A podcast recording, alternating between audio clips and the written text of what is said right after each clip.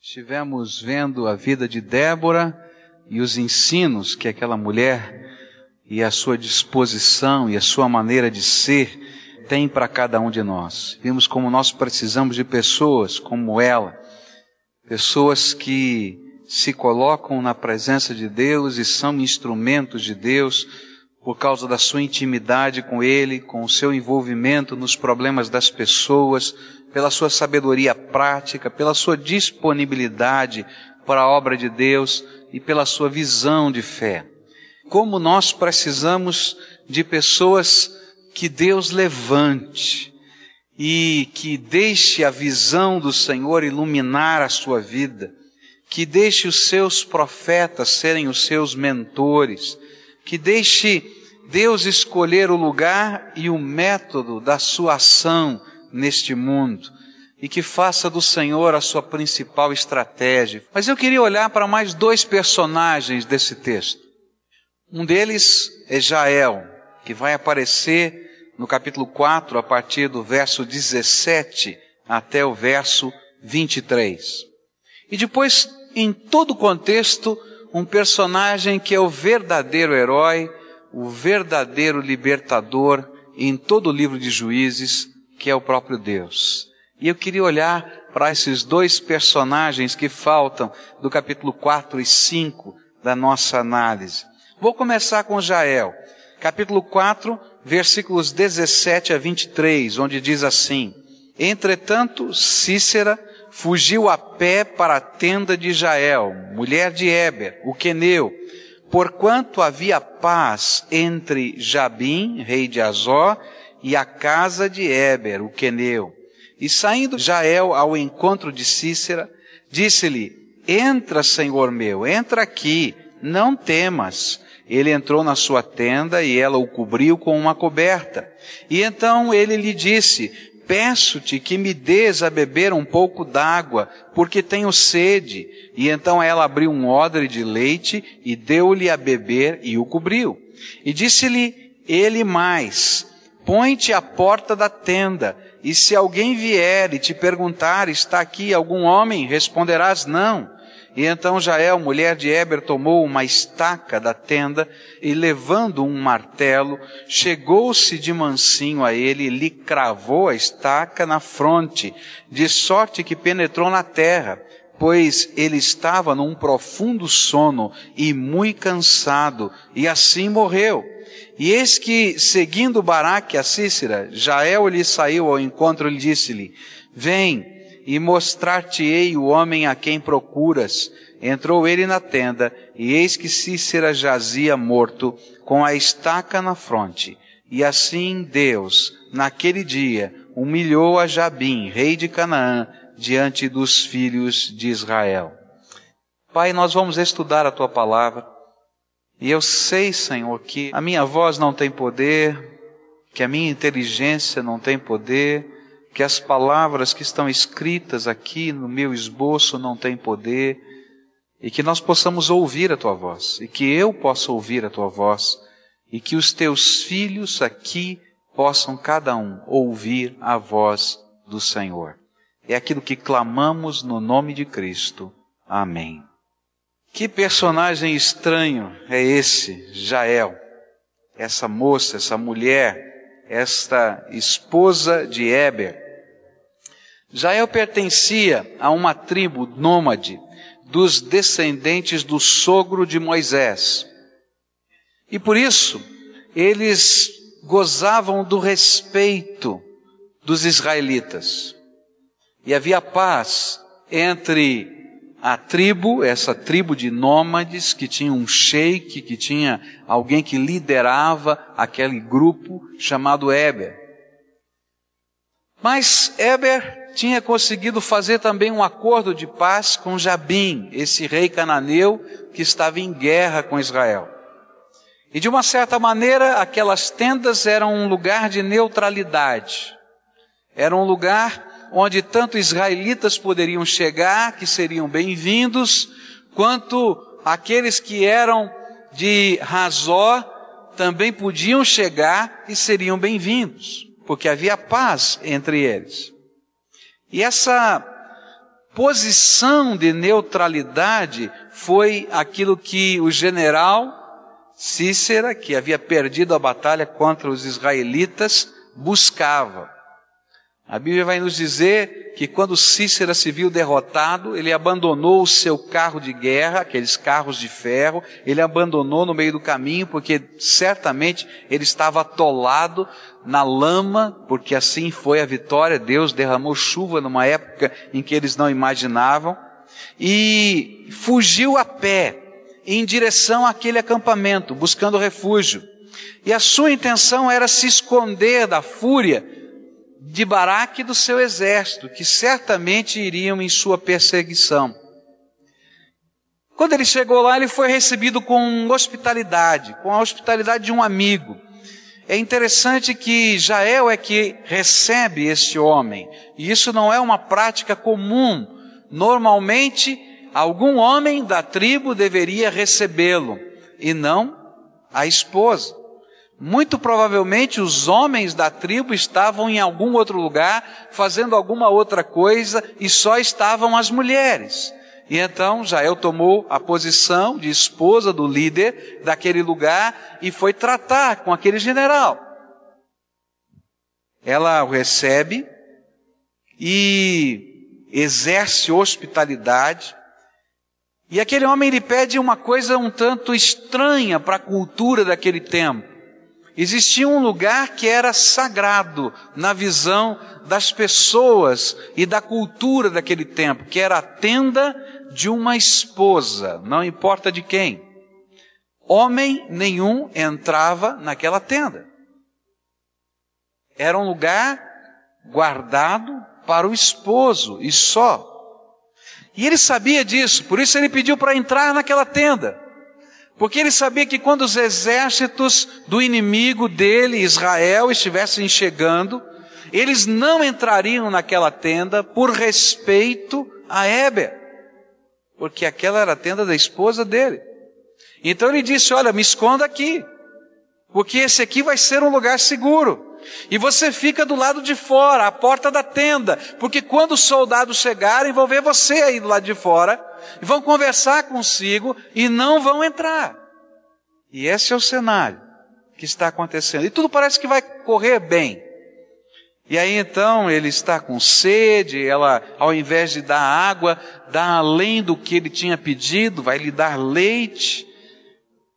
É, coloca uma coberta para ele descansar, e aquele homem deveria estar muito cansado e caiu num profundo sono. Quando a gente olha todo esse cenário, a gente fica pensando que coisa esquisita aconteceu naquela tenda. Mas aquilo que acontece naquela tenda tem a ver com a nossa vida espiritual. E o que Jael me ensina é que em tempos de batalha, especialmente de batalha espiritual, não há lugar para neutralidade. Já eu sabia que naquele momento não havia lugar para neutralidade. Ela sabia que quando chegassem os exércitos de Baraque àquele lugar, aquela tribo que gozava de paz podia entrar em guerra com Israel. Simplesmente por acolher aquele general. Ela sabia também que se de alguma maneira ela tomasse uma outra atitude, quem sabe mandando avisar, aquele general se levantaria em tentando reerguer o seu exército e não haveria mais neutralidade para a tribo de Éber que estava ali. E ela estava muito consciente disso, e naquele momento ela tinha que tomar uma decisão de quem ela seria inimiga e de quem ela seria amiga. Eu quero dizer para você que na vida espiritual também não existe um lugar de neutralidade. Não tem jeito.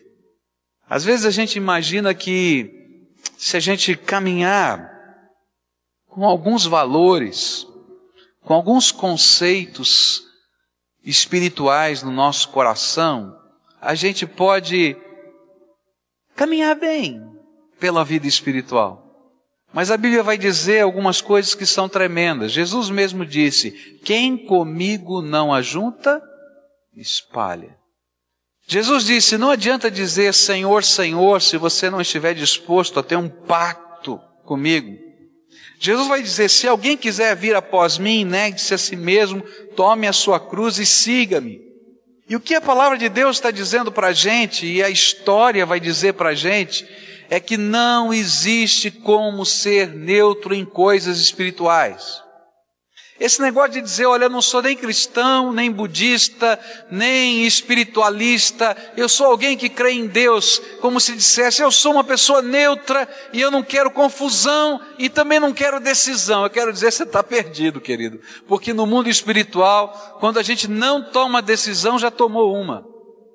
A palavra de Deus vai dizer lá no Evangelho de João, no capítulo 3, algo que é tremendo. Depois dele dizer aquele versículo que todos nós sabemos de cor, que Deus amou o mundo de tal maneira que deu o seu Filho unigênito, para que todo aquele que nele crê não pereça, mas tenha a vida eterna. Ele vai dizer logo dois versículos abaixo: quem crê no Filho está salvo. Quem não crê no Filho unigênito de Deus está condenado. Porque não existe neutralidade.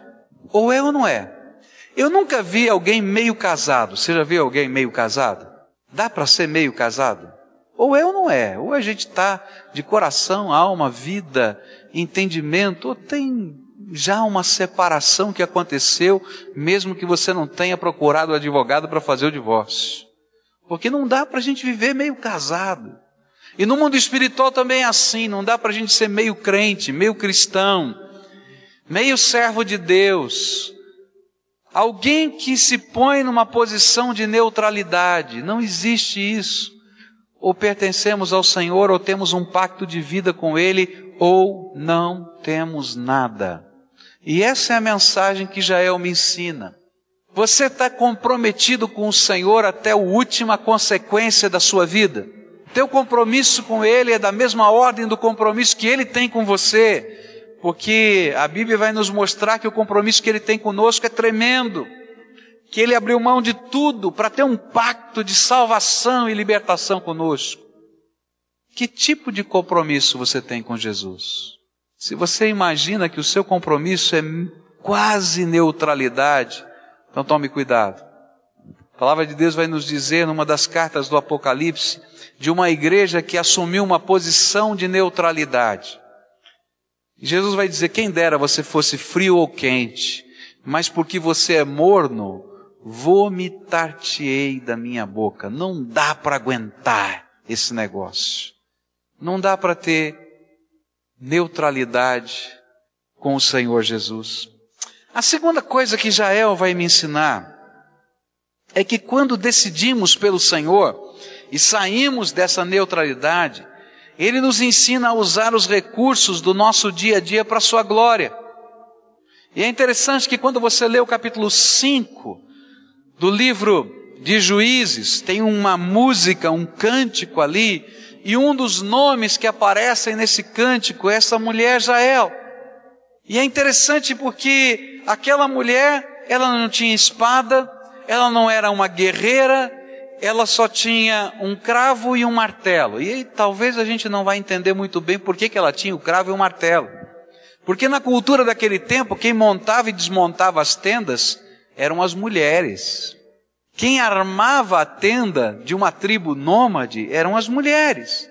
Então o martelo e a estaca faziam parte dos recursos que aquela mulher sabia muito bem usar, porque ela já devia ter montado e desmontado aquela tenda tantas vezes. Tantas vezes. E aí, de repente, o martelo e a estaca se tornam as armas da vitória, que derrota o inimigo temido por todos os povos daquela região. E mais uma vez a gente tem uma figura aqui de Deus não posso ficar neutro. Deus vai me colocar numa posição de decisão. E vai chegar um momento em que eu vou ter que dizer quem é o Senhor da minha vida. Se Jesus não é o Senhor, eu quero dizer que você está perdido. Está como uma ovelha sem pastor vagando por essa terra. Mas se Jesus é o Senhor da tua vida, algumas coisas maravilhosas da graça de Deus vão acontecer. E aí tem a ver com as batalhas que nós vivemos. Sabe o que acontece? Quando o Senhor Jesus se torna o dono do nosso coração, a Bíblia nos diz que ele derrama sobre nós o seu Espírito Santo. E eu e você nos tornamos templo, habitação do Espírito Santo de Deus. E como templo e habitação do Espírito Santo de Deus, Deus começa a trabalhar na nossa vida. E a gente fica imaginando que Deus vai fazer da gente um ser luminoso.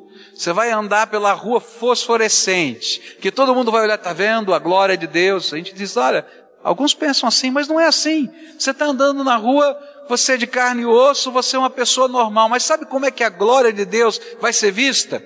Deus vai começar a usar as pequenas coisas que fazem parte da tua história e da tua vida para a glória dele. Pode ser um martelo e uma estaca. Como no caso de Davi, foram as pedrinhas, a funda que o pastor usava para conduzir o seu rebanho. O pastor de ovelhas naquele tempo usava a funda e a pedra quando aquela ovelha estava se desgarrando lá longe e jogava a pedra, atingia perto, às vezes até na ovelha ela voltava para o rebanho.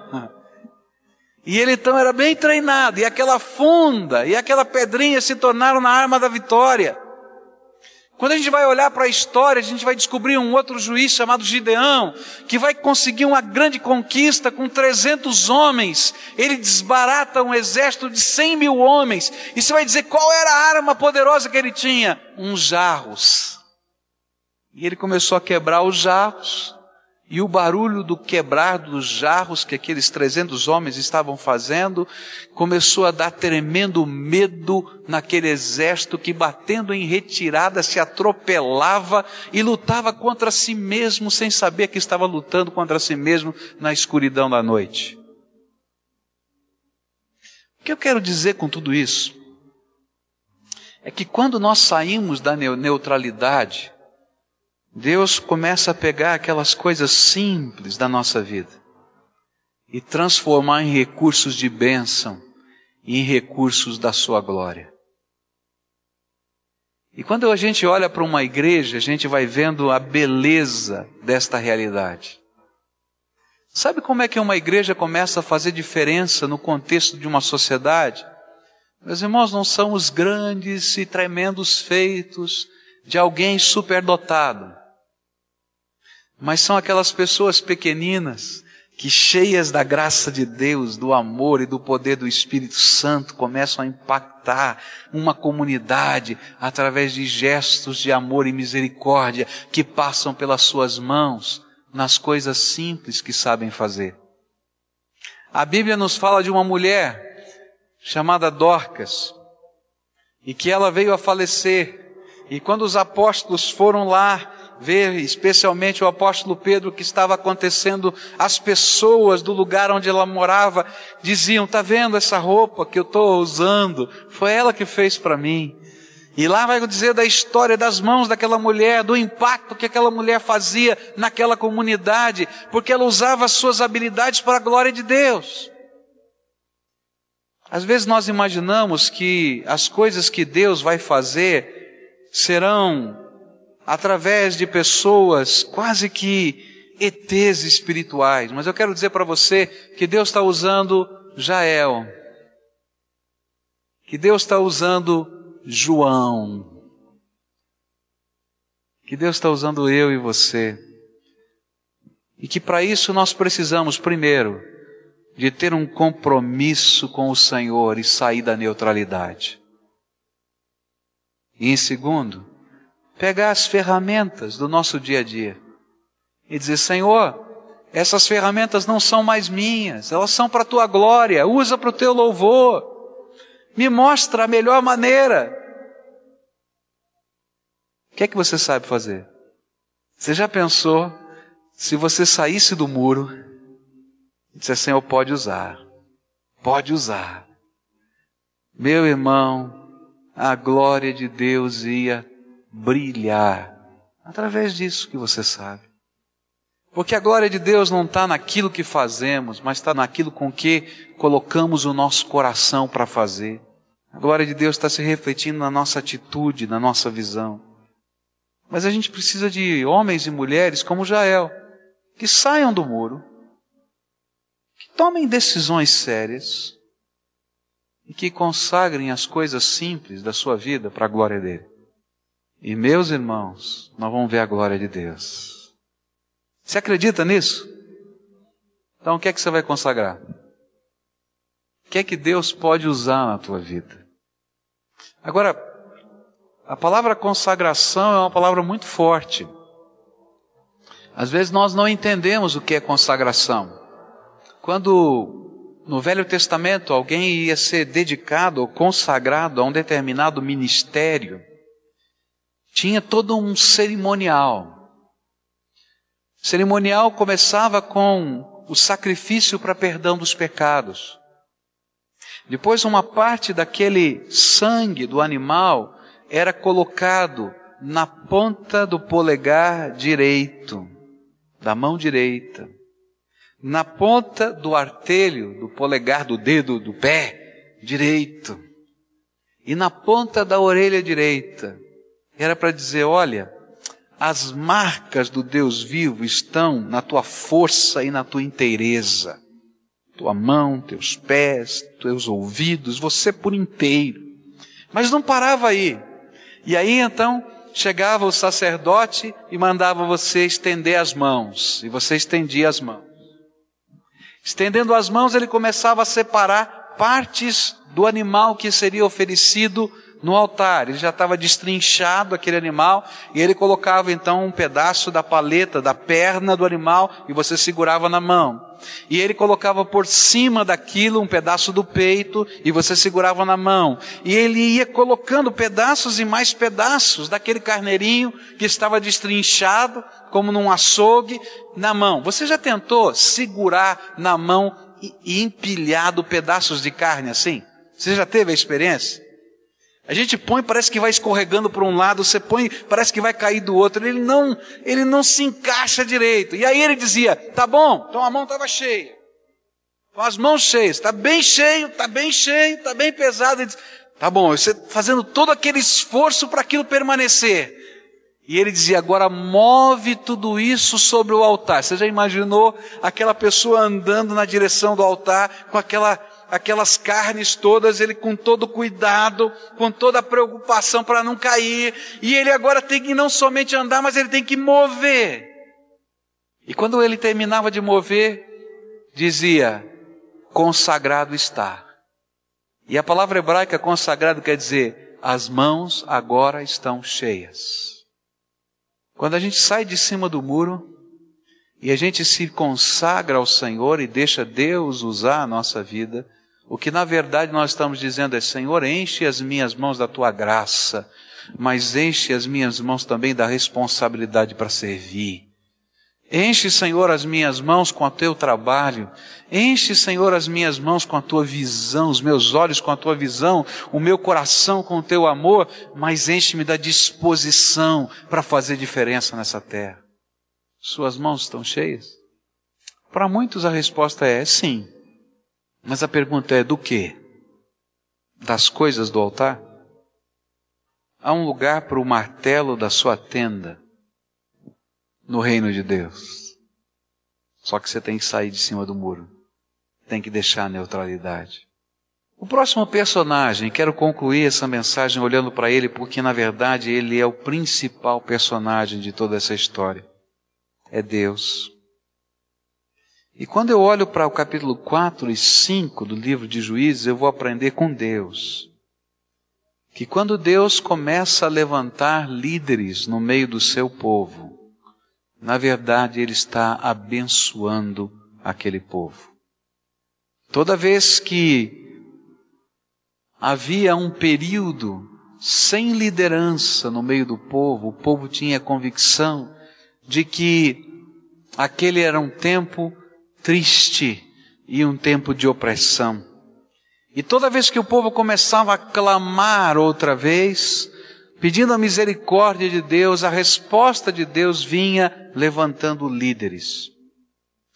Quando eu olho para essa verdade lá no livro de Juízes, eu vou também compará-la com aquilo que Jesus ensinou. Jesus disse: Olha, a seara é grande, mas poucos são os trabalhadores. O que, que a gente tem que fazer? O que, que Jesus falou? Ore. Você lembra do texto? O que, que diz? Ore ao Senhor da seara para que mande trabalhadores para a sua seara. Quando Deus levanta líderes, ele está abençoando um povo, uma nação, uma igreja. E quando eu falo do martelo e quando eu falo da tenda, por detrás tem outra coisa. Meus irmãos, quem vai mobilizar o coração das pessoas para que a gente coloque os martelos e as estacas nas mãos de Deus? Não vou ser eu, não vai ser uma estrutura da igreja, nem será um planejamento estratégico, nem uma opção de marketing. Mas se nós começarmos a orar pedindo que Deus levante o seu povo, e que no meio desse rebanho Deus levante líderes de mil, líderes de cem, líderes de dez, como aconteceu nos tempos de Moisés, Deus vai fazer uma revolução no nosso meio. Mas esses líderes só virão, só virão, se nós ouvirmos o que Jesus nos ensinou e que o livro de Juízes nos ensina. Senhor, levanta no meio do teu povo aqueles que estão dispostos a terem as mãos cheias para a tua glória. Quando eu vim para Curitiba, alguns anos atrás, um líder espiritual, um mentor na minha vida de muito respeito, me chamou no seu gabinete. E ele estava muito preocupado com a minha vinda para cá. E ele disse para mim: Pascoal, não vai para Curitiba. Você não conhece aquele povo e você não conhece aquela cidade. Toma cuidado. E aí ele começou a fazer algumas críticas pesadas. Ele disse assim: Olha, o povo é meio frio não é um povo dado, não se dá facilmente. O sul do país, na área de evangelização, de missões, de plantação de igreja, de visão, olha, é tão decadente, toma cuidado. Mas a gente vai sempre ouvir a voz de Deus, não a voz dos homens, e Deus me queria aqui. Só que quando eu olho para trás, eu descubro que aquele homem não conhecia Curitiba, e não conhecia essa cidade nem essas pessoas. Porque, meus irmãos, as portas dessa cidade estão abertas. O povo que vive aqui está clamando por Deus. Você chega numa autarquia, você chega numa empresa, você chega numa casa e diz: Olha, eu queria fazer uma oração por você. Eu duvido que alguém não diga: Por favor, ore por mim. Está aberto, meus irmãos. Agora nós precisamos que Deus levante os seus líderes. Líderes de mil, líderes de cem e líderes de dez. Quando a gente pensa que Deus vai nos usar, a gente imagina, mas Senhor, será que eu tenho condição? Mas eu tenho aprendido que quando Deus levanta o seu povo pela sua graça, pelo seu poder, Ele vai nos treinando. Eu me lembro de um congresso que eu participei há muitos anos atrás. Eu fui convidado para ajudar a organizar esse congresso. Eles tinham uma estrutura muito parecida com essa de Jetro. Líderes de mil, líderes de quinhentos, líderes de cem e líderes de dez. Era assim. E eu fui colocado ali numa daquelas lideranças e tinha que sair à procura daqueles que estavam nas lideranças, que iriam me ajudar na liderança dos que estavam abaixo de mim. Então, eu estava subordinado a um líder de mil e eu dirigia um grupo de quinhentos e tinha que ter cinco que fossem líderes de cem e cada um ajudar também aqueles de cem a achar dez cada um para serem líderes de dez. E olha, aquele congresso funcionou tremendamente. Tinham mais de 5 mil jovens no AMB em São Paulo. O AMB em São Paulo não tem estrutura para receber esse pessoal. E então nós dormíamos no chão do AMB. Uma parte do AMB de exposições era o congresso, outra parte era os dormitórios. Para tomar banho, não tem lugar para tomar banho. E a equipe de logística, aqueles jovens, só tinha jovem trabalhando. Aqueles jovens bolaram um sistema de logística E aqueles moços construíram todos os lugares dos banhos, porque tinham líderes de mil, de quinhentos, de cem e de dez, dizendo para aqueles: usa o teu martelo e a tua estaca. Eu não tenho dúvida do que Deus vai fazer nessa cidade, porque essa cidade está aberta para a palavra de Deus de uma maneira tremenda. Poucas são as cidades no Brasil que estão abertas como a nossa está. Mas eu estou orando para que Deus me dê os líderes de 10, de 100, de 500 e de mil. Porque só Ele pode fazer. E sabe o que eu creio? É que quando esses líderes começarem a despontar no meio desse povo, nós vamos estar vivendo um avivamento.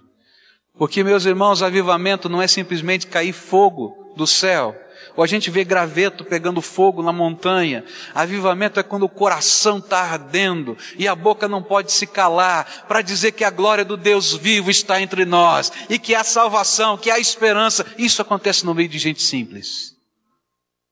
E Deus pode usar. E eu queria desafiar você a orar por isso comigo. Senhor, levanta os líderes de mil, mas não te esqueças de levantar os de quinhentos, os de cem e os de dez, porque nós estamos precisando deles agora, Senhor. Porque quando chega o tempo da colheita, meus irmãos, e nós estamos perto desse tempo, se a gente deixa passar o tempo da colheita, o fruto apodrece no pé e o tempo passa. Eu começo a pensar nas oportunidades que Deus nos dá. Deus está abrindo tantas coisas, mas Deus tem que levantar os líderes. Eu queria desafiar você a orar junto comigo e pedir a Deus para que nos abençoe com líderes de mil, de quinhentos, de cem e de dez. Para que esse povo, como um exército, como aqueles dez mil de Baraque, possam cumprir o projeto e o propósito de Deus. Agora toma cuidado, hein? Toma cuidado. Porque quando você começar a orar assim, Deus vai dizer: tá bom, já ouvi a sua oração, vou usar a tua vida. Porque é assim que funciona. Só que aí não dá para ser com neutralidade. A gente vai ter que encher as mãos com o projeto de Deus. E aí a gente deixa de ser aquele que tem as ideias. Por que, que você não faz assim? Por que, que você não faz assado? Você já ouviu esse negócio? Ele diz assim: Eu vou fazer, pastor. Você daqui que eu me viro. Porque a gente assumiu a posição de sair da neutralidade para ser instrumento da graça de Deus. Segunda coisa que eu aprendo com Deus, para mim tremendo, é que às vezes, quando nós estamos na neutralidade da vida, o Senhor permite que dias de angústia sejam um clamor do céu ao coração endurecido. E se você ler o livro de Juízes, você vai ver algumas coisas acontecendo ali. Tempos de bênção e paz, quando Deus levanta líderes. Tempos de apatia e neutralidade, em que Deus tem que permitir que angústia venha sobre o seu povo. E aquela angústia, na verdade, é misericórdia de Deus. Vai dizer, mas como? Para acordar, para fazer esse povo despertar da sua neutralidade.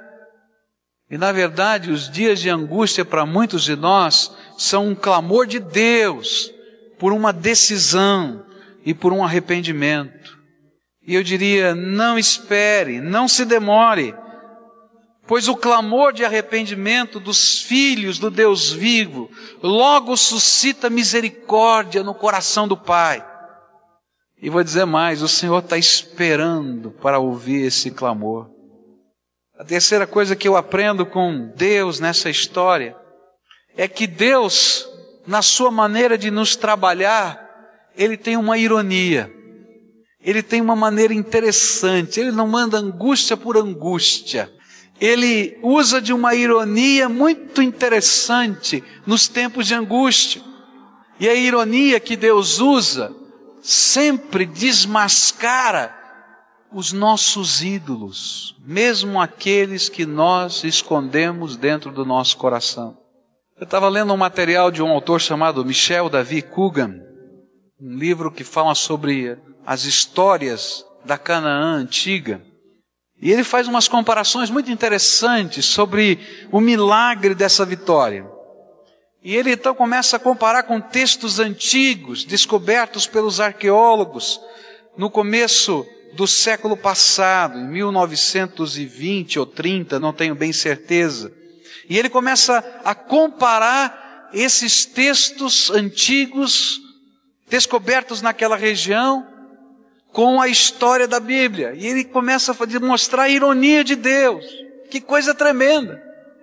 Ele diz assim: primeiro, Deus derrota Baal usando a sua arma, porque ele era o Deus do trovão e o Deus da chuva.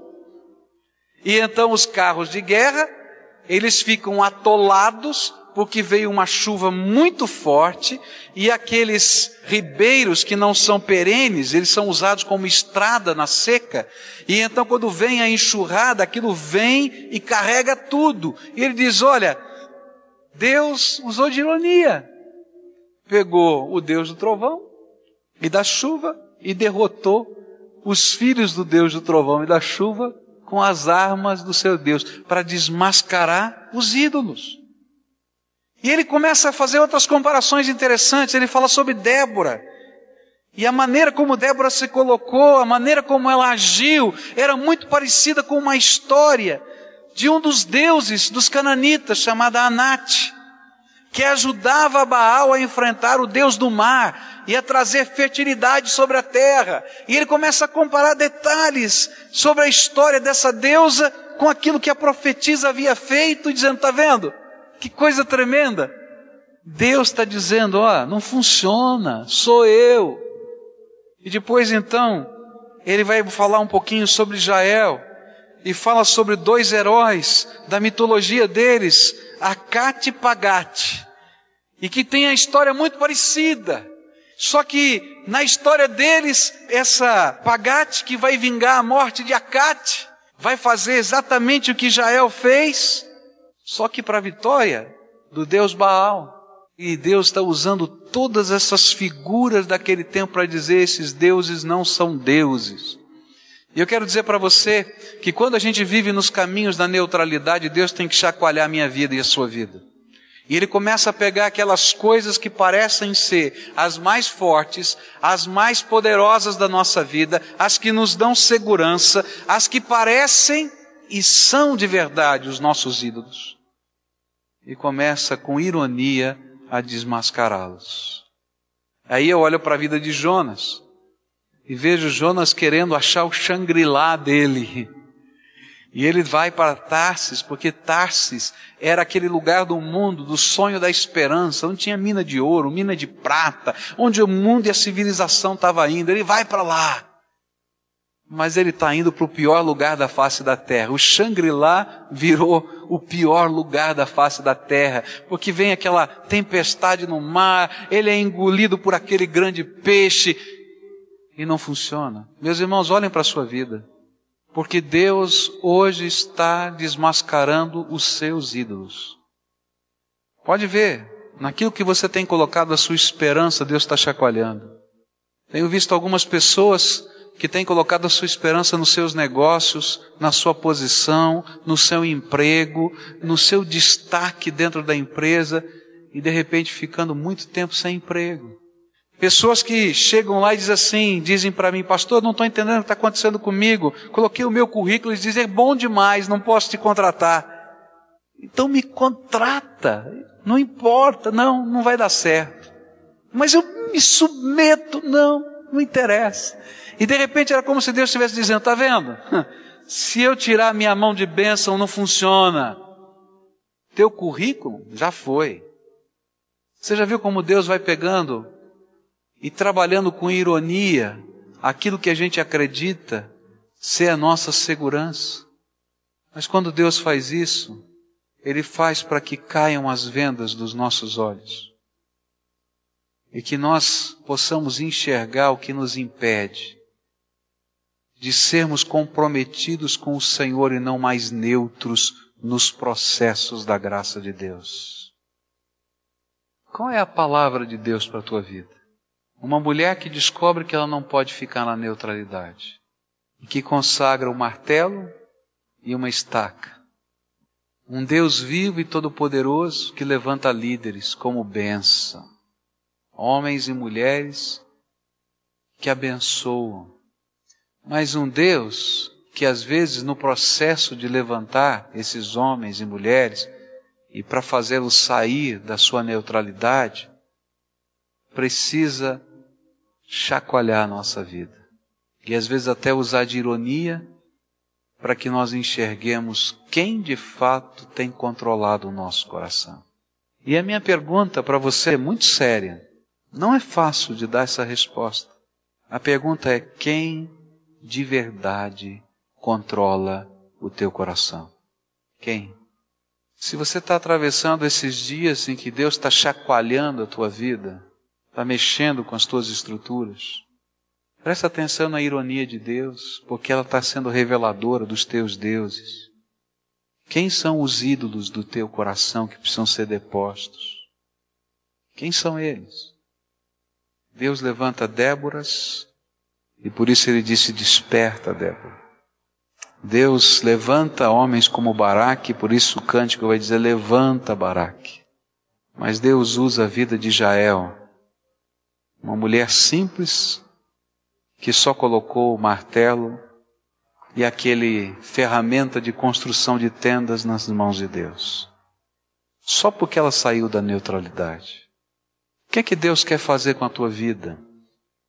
Se Deus pudesse agora atravessar a dureza do teu coração empedernido e você pudesse enxergar o que Ele quer fazer com a sua glória, meu querido, você largaria já os teus deuses. Agora toma cuidado, porque se for preciso, Ele quebra, viu? Porque você é precioso demais para que Ele deixe você se perder da essência da vida, que é a graça de Deus. Então para, sai da neutralidade e assume um pacto com o Senhor, mas integral, de consagração, de vida, de mãos cheias, de compromisso com Deus, de uso dos dons que Deus te deu, dos talentos, para a glória dele, de liderança, porque isso é bênção de Deus no reino mas é bênção para nós. Como nós somos abençoados nas mãos do Todo-Poderoso. Eu não quero ficar assim, Senhor. Porque no meio das batalhas dessa vida não tem lugar para neutralidade. E o Senhor precisa me ajudar, me dar a tua graça. Se é preciso fazer uma opção, eu estou fazendo. Jesus é minha opção.